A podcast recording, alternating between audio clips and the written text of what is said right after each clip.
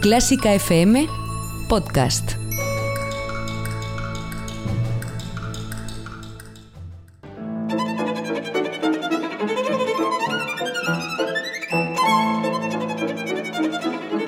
Hoy toca con Carlos Iribarren.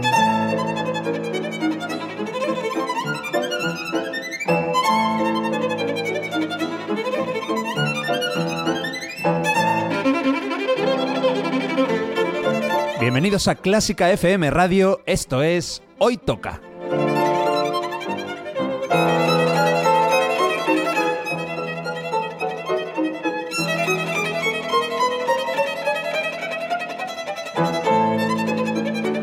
Vamos a escuchar música de calidad, de primera categoría. Algunas piezas son conocidas, otras no tanto, pero todas tienen algo en común. A mí me encantan. Espero que disfrutéis escuchándolo tanto como nosotros haciéndolo. Y por cierto, podéis y debéis seguirnos en Twitter, en Facebook y en Instagram. Esto es Clásica FM Radio.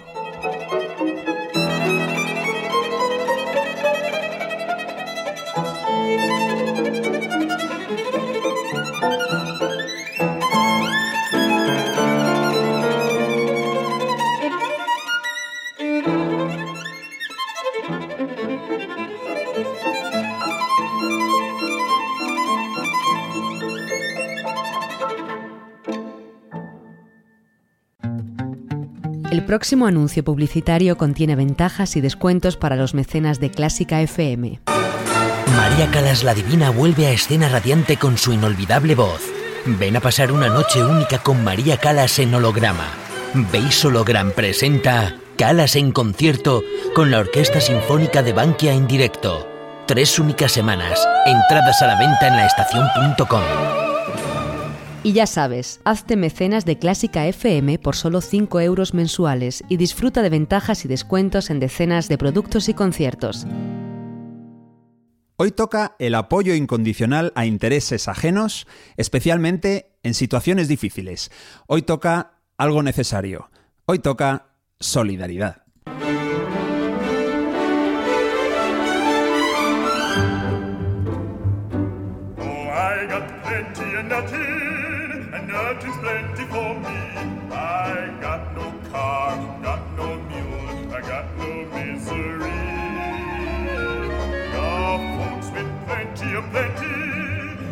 Lock on their door. Afraid somebody's going to rob them while he's out to making more. What for? I got no lock on the door, that's no way to be. They can steal a rug from the floor, that's okay with me. Cause the things that I prize, like the stars in the skies, are all free. Oh, I got plenty and nothing, and nothing's plenty for me. I got my gal, I got my song, and amen the whole day long. No use complaining, got my gal, got my lord, got my song.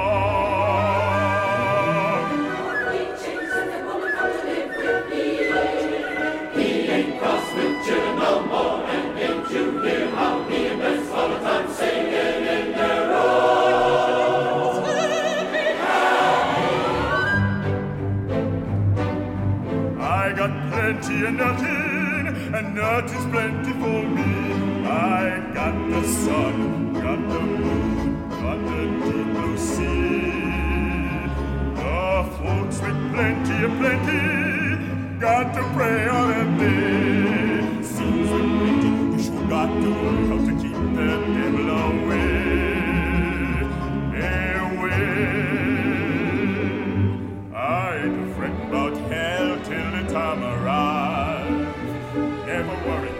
well.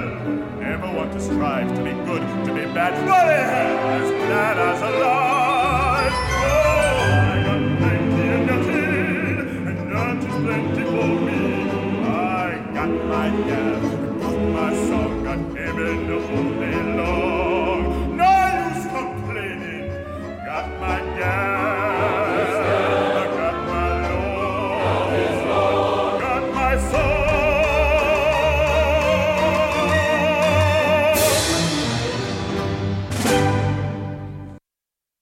No ha sido fácil decidir con qué empezar un programa dedicado a la solidaridad, pero bueno, al final me he decantado por este área de Porgy in Bess de George Gershwin. ¿eh? No solo tiene Summertime, tiene mucha más música preciosa. Esto se llama I Got Plenty of Nothing.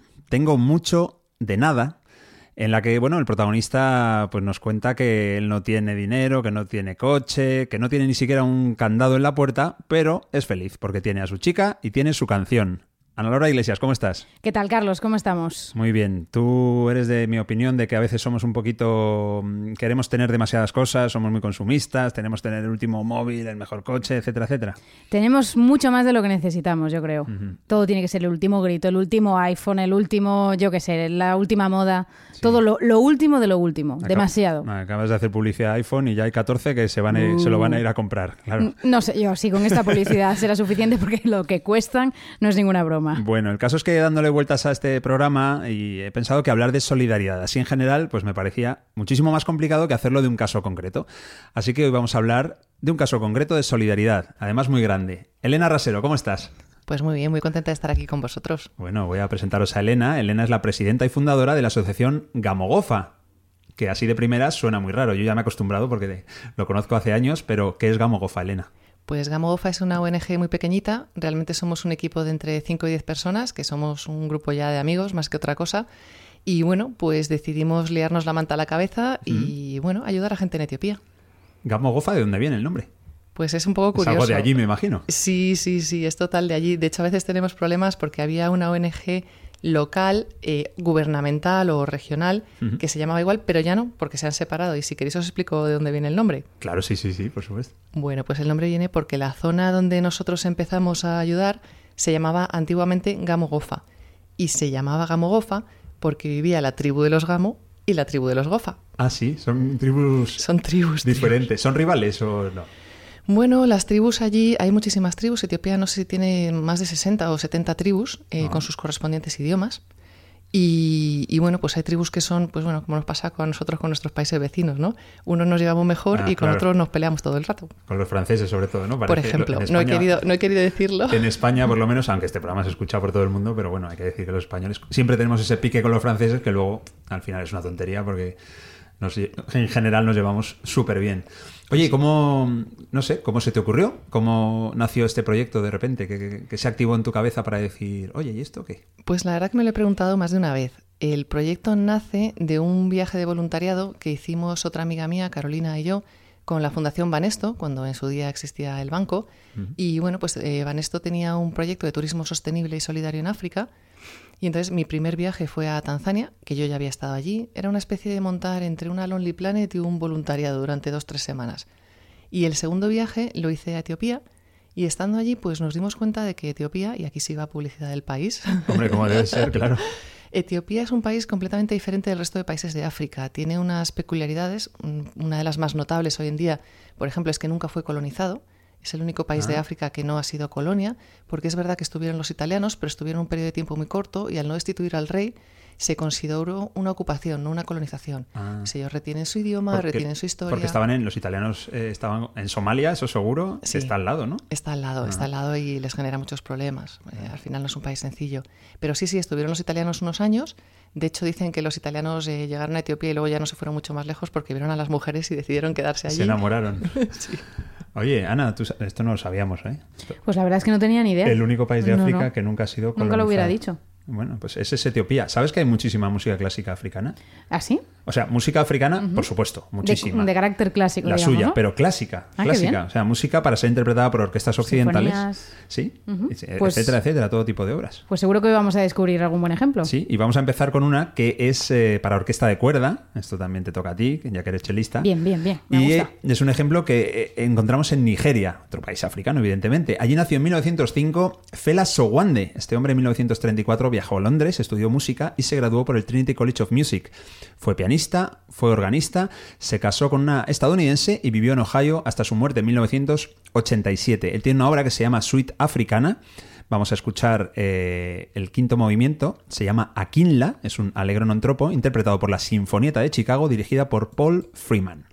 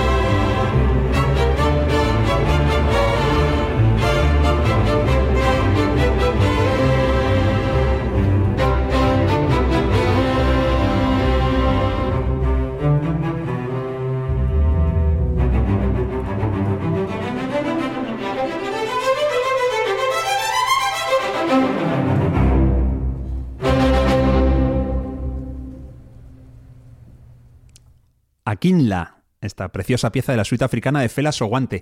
Sowande. Oye, Elena, en, Etiopía eh, tú habrás escuchado música, porque llevas ya unos cuantos viajes, pero claro, música me imagino diferente a esta. Ostras, sí, además les encanta. se parece un poco a España en algunas cosas, ¿no? Eh, prácticamente en cada pueblín, por pequeño que sea, hay un bar. ¿Ah, ¿Sí? sí, Con la tele y el, partido del Madrid. Fíjate, partido ven menos porque para tele no tienen necesariamente, pero, pero sí, sí, les encanta la música, eh, bailan en los bares muchas veces, ellos más que ellas, porque hay menos mujeres en los bares, hay más hombres, pues como suele pasar en este tipo de países. Y eso que Etiopía, y nos lo he contado antes, es un país todavía de mayoría cristiana, de los pocos de África. Y, bueno, la verdad es que les encanta, yo me lo he pasado fenomenal bailando con ellos. Además tienen distinto, los del norte bailan más con el pecho, los hombros, las espaldas, que hacen un movimiento de pectoral que lo flipas, y luego en el sur bailan más con el culete. Ah, sí. Poniendo culo pollo. Más a lo brasileño. Sí, sí, sí, sí, sí, total, poniendo culo pollo. Qué bueno. Oye, ¿y desde cuándo existe Gamogofa? Eh, no sé si lo has dicho, el año... No, mira, Gamogofa se crea en enero de 2010, en realidad, porque el viaje de voluntariado del que os hablaba antes fue en 2009 y a raíz de ese viaje que nos gustó Etiopía, por, pues porque es un país diferente dentro de África, también un poco por valores, por, por cultura, por tipo de sociedad, porque aunque en toda África a un blanco generalmente se le ve como una bolsa de dinero con patitas, pero, pero allí es un poco menos, entonces nos gustó esa voluntad que tienen de mejorar, de, tirar para adelante, de, crecer, ¿no? Y bueno, a raíz de ahí también pues se dio un poco el conocer a la gente adecuada en el sitio adecuado, coincidir pues con distintas personas mm. que nos pareció que podían ayudarnos a montar algo allí. Y entonces, pues bueno, a la vuelta de ese viaje decidimos eh, volver a buscar un proyecto. Claro, o sea, bueno, lo primero, felicidades, porque Gamogof ha cumplido 10 años. Sí, sí, sí, estamos súper contentos. Y bueno, como hay varios proyectos que habéis hecho durante este tiempo, eh, vamos a ir por orden, vamos con el primero. Fenomenal. Eh, he visto que era un orfanato Lemate. No sé si Lemate es el lugar o el nombre del orfanato. Lemate es el lugar y el nombre. Las, dos, cosas. O sea, que has acertado por partida doble. dos por uno. Sí. Eh, a ver, mira, os, comento. Eh, cuando nosotros decidimos buscar un proyecto, montar un proyecto, teníamos varios requisitos que queríamos que cumpliera. Uno de ellos era que tuviera un presupuesto suficientemente pequeñito como para que pudiéramos garantizar una sostenibilidad en el tiempo. Otro queríamos que tuviera que ver con educación de infancia a mujer porque pensamos que la educación es el pilar para que los países evolucionen. Y tercero, eh, que fuera un proyecto que tuviera iniciativa local, es decir, que fuera de alguien de allí o se lo pudiera, se pudiera ocupar alguien de allí que lo hiciera suyo. porque tampoco creemos en lo de esto de que llega el blanquito de turno creyendo que sabe cómo arreglar el mundo, que nos hemos equivocado tantas veces, que yo creo que ya sabemos que no es así. Eso seguro, eso está demostradísimo. Y, y bueno, pues eso, queríamos ayudar a algo local, algo que ya estuviera iniciado por gente de allí. Y entonces, bueno, pues estuvimos eh, colaborando con una misión católica allí en Arbaminch, que es la zona grande mm, de esta región que os dije que se llama antes Gamogofa. Y, y, bueno, pues a través de los misioneros de allí y de una voluntaria que había holandesa, nos presentó a Kasech Kebede, que era la bueno, propietaria, no sé si decir propietaria, pero bueno, la persona que llevaba y gestionaba Lemat Kindergarten. La encargada. La encargada, directora, fundadora, todo. Y, y, bueno, pues ella acogía huérfanos y semihuérfanos fundamentalmente de, de, la zona de Lemat, que es una barriada pobre de Arbaminch. Uh -huh. O sea que un orfanato, esto fue... Bueno, ella lo llamaba Lemat Orphanage porque acogía a huérfanos y semihuérfanos, pero en realidad no era un orfanato, era un kindergarten. Ah, vale, una especie de guardería, ¿no? Era una guardería y ella, además de la parte de guardería, que lógicamente era para peques de unos 3 a 6 años más o menos, aunque también tenía algún niño más mayor porque tenía acogido ahí también un poco alguno que era un poco retrasado o lo que fuera, uh -huh. y bueno, pues esos eran un poco más mayores, pero bueno, en general peques de entre 3 y 6 años, y luego también ella y nosotros después, eh, colaborando con ella, dábamos apoyo a otros 150, 200 niños ya más mayores de, que iban a distintas escuelas de la zona, porque en Etiopía la educación es pública y obligatoria, pasa es que van los que van y cuando van. Pero bueno, eh, pública y obligatoria, y lo que no tenían era para uniformes, cuadernillos y libros, porque, eh, perdón, cuadernillos y bolis, porque uh -huh. los libros se los dan, pero el uniforme es obligatorio, y muchos no tienen para el uniforme.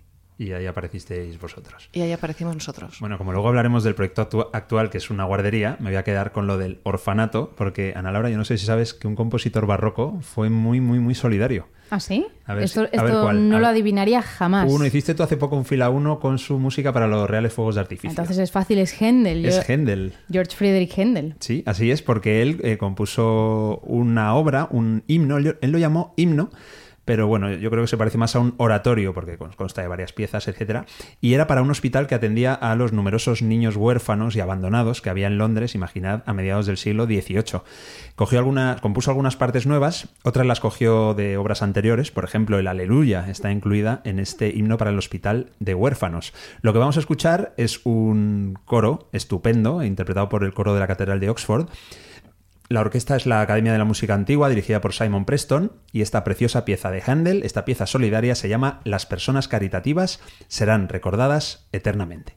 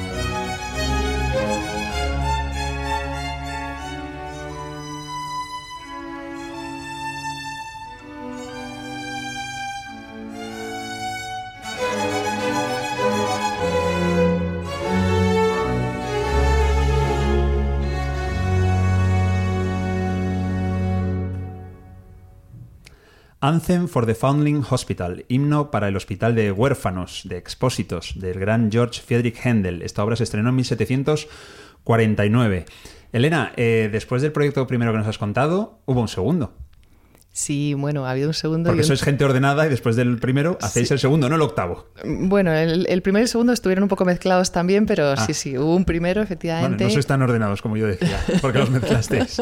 ¿En qué consistió? Sí, a ver, el, el segundo proyecto ha consistido en el apoyo en distintos temas, sobre todo a través de distintas misiones católicas, mientras al principio, mientras manteníamos todavía la colaboración con el Kindergarten de Lemat, que hemos hablado antes, de Casech Quevede, eh, hemos estado también colaborando con la misión católica en distintas escuelas que tienen en, en el sur, en zonas de tribus, ¿vale? Tienen una zona, una en la zona de la tribu Borana, eh, otra en la zona de la tribu Hammer, que es el tercer proyecto del que supongo que ya hablaremos, y bueno, y otra en, en Arraminch, donde estábamos.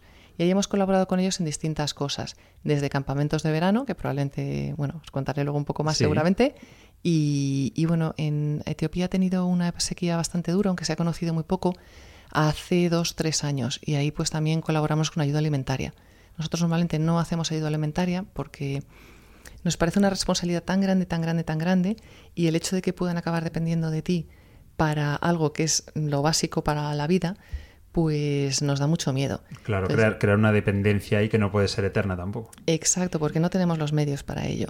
Sin embargo, en estas escuelas del sur, pues eh, digamos que en ese momento de extrema necesidad sí que colaboramos con, con alimentos, sobre todo lo que se suele hacer, que lo hacía antes UNICEF, pero la colaboración con UNICEF eh, cesó, no sé muy bien por qué.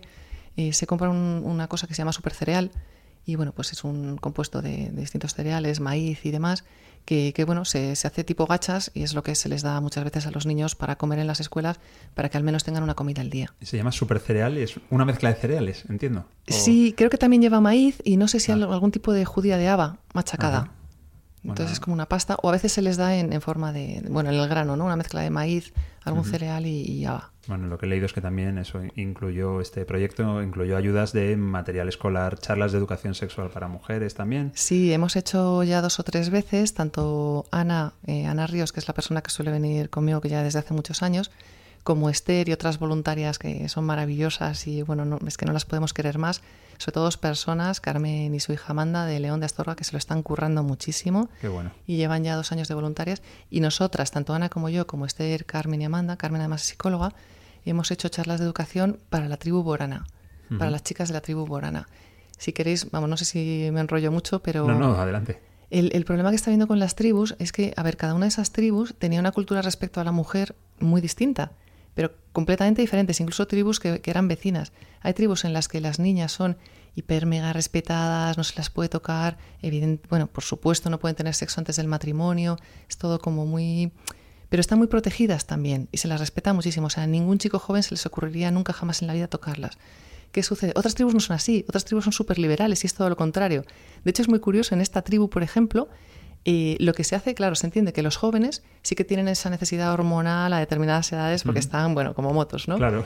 Pero entonces lo que está permitido es que esos jóvenes con quien sí se pueden acostar es con mujeres casadas. ¿Así? Y no hay ningún problema. La mujer casada se puede acostar con esos jóvenes. Si hay un niño, ese niño nace dentro de un matrimonio, de una pareja, y de una familia. Qué y ya curioso. está. Ah, ¿Y el marido de la mujer casada no...? Están todos happy. Eh, les parece, está, Sí. Entra está- dentro de su normalidad. Sí, está aceptado. Luego hay otras tribus que son muy liberales y otras que son todavía menos liberales. Qué curioso, porque a veces nos imaginamos, es que incluso, no te digo Etiopía, África entera, como que, o, o todo Sí, y con el una África única- subsahariana, con una única regla y Sí, con una única misma forma de ver la situación de la mujer. cortos de mente que somos a veces y, Totalmente. y, no, y no debemos ser. Oye, eh, Elena, aparte de los proyectos, cuando, los viajes que vais allí, los proyectos con los que ayudáis a, a la gente de allí en Etiopía, también hacéis, lógicamente, para ayudarles, actos pues en España. Como por ejemplo algún concierto. Esto este es el que más nos interesa aquí Eso en Clásica. FM. Eso te ha gustado, ¿eh? Sí, yo me los he perdido de momento, pero a ver si el próximo puedo ir. Sí, generalmente todos los años hacemos uno o dos eventos para recaudar fondos, porque al final todo esto es muy bonito, pero sin pasta pues no vamos a ninguna parte, ¿no? Claro. Eh, las cosas son como son.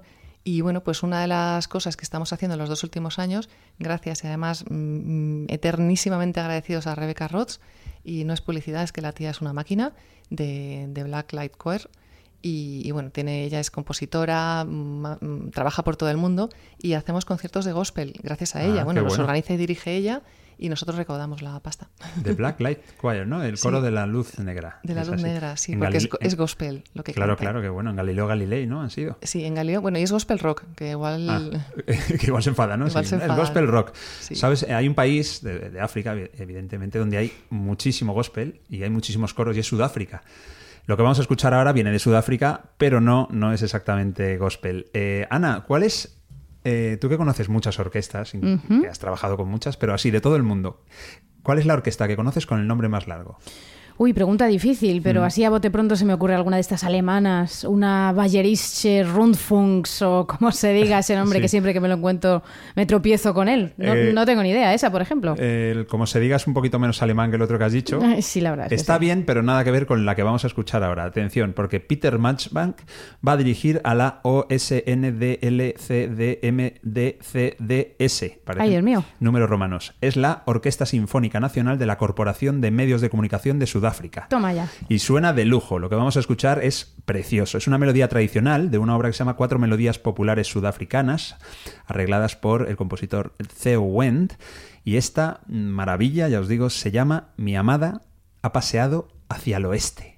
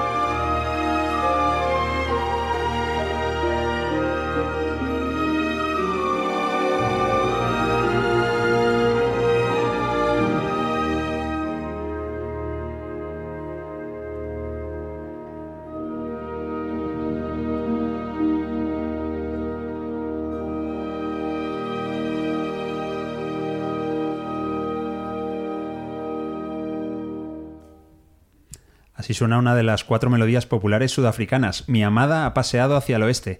Nosotros estamos grabando este programa en Madrid. Si nosotros caminamos hacia el oeste, ¿dónde llegamos? A, a Badajoz. Por lo menos a Badajoz, eso iba a Sí, decir. y si tenemos mucha energía, a Lisboa Pues si incluso. seguimos, sí, al mar, de Al cabeza. mar, ya. Bueno, hombre, Sudáfrica también si van hacia el oeste, vamos, llegan pronto al agua, ¿eh? Así, Sí, sí. antes que nosotros. Seguramente. Bueno, eh, Elena, Elena Rasero de Gamo Gofa. Eh, el proyecto actual es una guardería, un kindergarten, garden, como decías tú antes, en Dimeca. Sí, estamos hiper contentos. Ha sido increíble como experiencia porque, como decías antes, llevamos ya 10 años allí, pero es la primera vez que de verdad, de verdad construimos algo. No te voy a decir nuestro porque lo que no, como extranjeros, no tenemos propiedad de, de esas instalaciones, pero sí, digamos, es titularidad de la misión católica, no es titularidad de una persona, sino Ah. de una institución, sí, porque no queríamos hacer algo así. Mejor. Entonces, al ser titularidad de la, de la misión, pues es bueno, es para el pueblo de allí y, la gente de allí. Está en zona Hammer y la idea que es una de las tribus, otra distinta de la Sí. de antes. Y bueno, la idea es que esos niños, que además han estado tres años o cuatro sin escolarizarse, porque hubo una guerra entre la tribu y el gobierno, por bueno, los motivos son más largos de contar, pero, pero bueno, la historia es que han estado muchos años sin escolarizarse, los kindergartens en las escuelas se destruyeron y bueno, hemos construido un kindergarten ahí en Dimeca. Estamos muy muy contentos, todavía queda mucho por hacer y mucho por construir porque no tenemos fondos para terminarlo y estamos poquito a poco en ello. Pero, pero bueno, muy muy contentos. Y estuvimos por primera vez, las clases empezaron este septiembre, hemos estado Ana y yo en diciembre viéndolo y bueno, haciendo un poco la inauguración oficial, que también ahí esas cosas son muy importantes. ¿Cortasteis la cinta? Cortamos la ¿Ah, cinta, sí, sí, sí, sí, sí. Qué bueno, qué ilusión. Yo nunca he cortado ninguna cinta. Yo tampoco era la primera. Ah. Bueno, no era una cinta, era una cosa así de colorín y brilli brilli, Bueno. pero estupendo. Mejor. Suficiente, claro. Ana, ¿tú has cortado algo? Yo ni cinta ni champán de esto que se estrella contra el, Contra barco, el barco. Nada, nada, tampoco. No, cortamos el bacalao, ¿eh? Nada, no hacemos nada, no inauguramos Bueno, nada. Elena ha tenido que irse a Etiopía y ahí sí que ha podido cortar el brilli brilli, que esto me ha gustado mucho. Oye, pues mucha suerte con este proyecto también. Muchas gracias. Que, bueno, pues que salga evidentemente, que se culmine con éxito y que muchísimos niños de, de Dimeca pues eh, puedan ahí mm, educarse y, y estar a gusto, estar felices. Eso esperamos, Carlos, Lo- gracias. los niños pequeñitos de Etiopía Comestibles. tienen que ser... ah, esa es la pregunta, ¿no? Comestibles, que nadie me malinterprete. Son para cogerlos y De estos que te llevarías a casa dos o tres por lo menos. Los niños allí, y te lo dirá casi cualquier persona que haya estado allí, son diferentes. Porque volviendo a lo que hablabais al principio del programa, eh, con muy poquito son muy felices Mm. y no les hacen falta tantas cosas para de verdad ser felices. Y eso en comparación con los niños españoles, Claro. que es que están completamente saturados de juguetes, de atención también, de, de tecnología, todo. Tecnología, Sí. por favor. Pero bueno, como decía la primera canción de que hemos escuchado, la de Por Jan Best, tengo mucho de nada y se puede ser feliz, digamos, sin tener absolutamente de todo. Bueno, pues como vais a inaugurar una guardería en Etiopía, pues esto me ha llevado a una obra de un compositor muy importante, es la suite de- del jardín de infancia, la Nursery Suite, Ana. De Edward Elgar, compositor inglés que vivió entre el 19 y el 20, con un concierto para cello maravilloso. Aquí hago mi propia Bueno, con ese- aportación. Con ese primer movimiento con Jacqueline Dupré. Ah, la, la mejor versión de todos los tiempos. Y Barenboim dirigiendo y esas, esas miradas que se cruzaban ahí de "Mm, te gusto, me gustas. en Claro, fin. esa pareja en ciernes. Estaban en pleno romance. Bueno, también compuso Pompa y Circunstancia, que yo creo que es aún más conocido que el- Sí, que o, o las variaciones. Enigma también, muy bonitas. Buenísimo, maravilloso, Buenísimas. Elgar. Bueno, pues él es un contraste esta obra, porque mm, mezcla la inocencia infantil del tema, lógicamente, la suite de un jardín de infancia, con la nostalgia del compositor. Y es que eh, esta obra la, eh, se estrenó en 1930. Es una suite de siete movimientos y Elgar tenía, cuando compuso esto, 72 años. Así que me parece muy bonita la idea de un compositor ya con 72 años eh, dedicándole mucho tiempo a una obra sobre un jardín de infancia. Vamos a escuchar pues cómo empieza. El primer movimiento se llama Alborada y lo interpreta la Orquesta de Cámara Inglesa. Esta orquesta tiene un nombre totalmente corto, acotable De y definido. El director es Paul Godwin. Vamos a escuchar la suite de guardería de Edward Elgar.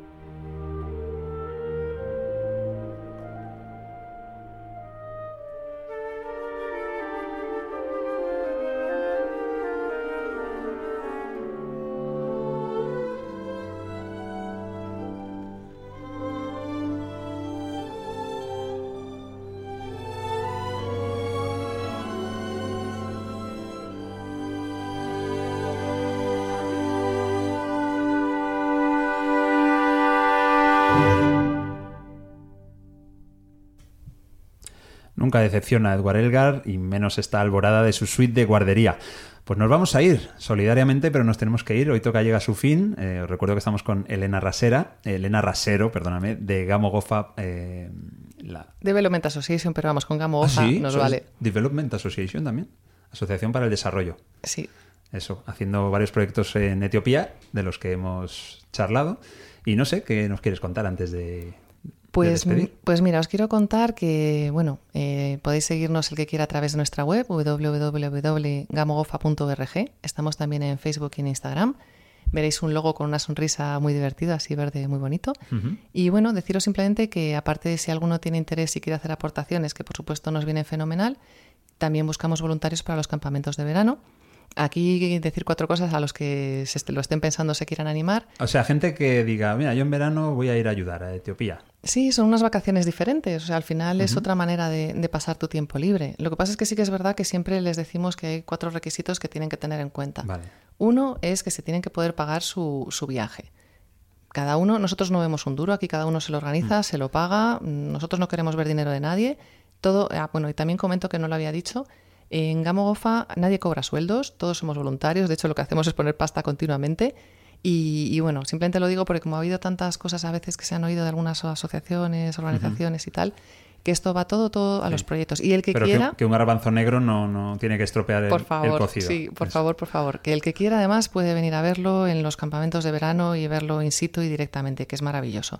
Pero eso sí, se tienen que poder pagar su viaje, Uno, sí, dos. hablar inglés, si no todos, por lo menos la mayoría de los voluntarios, porque allí es como Mm. te comunicas. Decentemente, ¿no? Tampoco se exigiréis el, el, Decentemente, el- no, el no, máster de- del Trinity decente- College. decentemente. Vale. Eh, tercero, eh, tiene que ser personas que no les moleste estar un- en un momento dado sin luz, estar sin agua caliente, no tener internet. Oh, Dios mío, no tengo Claro. teléfono en 10 días. Oh, Dios mío. Pues sí, a veces, generalmente cada 3, 4 días te puedes conectar. Algunas de las misiones sí que tienen internet, pero a veces no hay.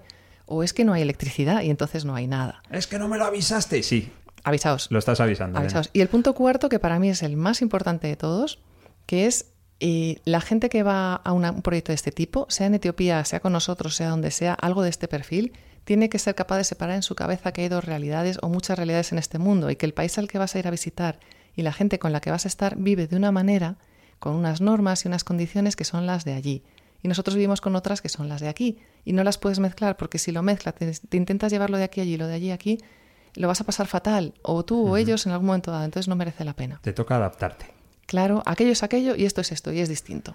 Pues así es, www.gamogofa.org. Eh, ah, tú has dicho, Elena, al principio que es un- sois una ONG pequeña, pero bueno, yo creo que hacéis una labor muy grande. Y como escribió Händel, las personas caritativas o solidarias serán recordadas eternamente. Así que ya Pues sabes. muchísimas gracias, Carlos. Ya sabes lo que te toca. Bueno, eh, no sé si habéis visto la película Out of Africa. Oh, qué bonita. Preciosa, sí. Memorias de África. Claro, bueno, pues vamos a despedirnos. No nos vamos de África, pero bueno, simbólicamente sí. Con la música, no la del comienzo, que es la que se suele escuchar, sino la del final. Esta música para la película de Sidney Pollack con esa pareja fabulosa, como son Meryl Streep y Robert Redford. Una peli de 1985 que cosechó varios Oscars y con una música de un compositor, madre mía, qué hombre, ya se nos fue, John Barry, el hombre que hizo la música de James Bond, por ejemplo. Bueno, pues también compuso esta fabulosa, eh, estos fabulosos títulos de crédito finales de Memorias de África. Muchísimas gracias, Elena. Gracias por estar aquí, Elena Rasero, Gamogofa. Gracias a vosotros. Un placer. Y Ana Laura, nada, a seguir siendo solidaria, que yo sé que tú lo eres. Claro que sí, y más que nos queda todavía. Bueno, esperamos que sigáis escuchando la mejor música del mundo. ¿Cuál es esa? Pues la que suena siempre aquí, en Clásica FM. Hasta el próximo, hoy toca.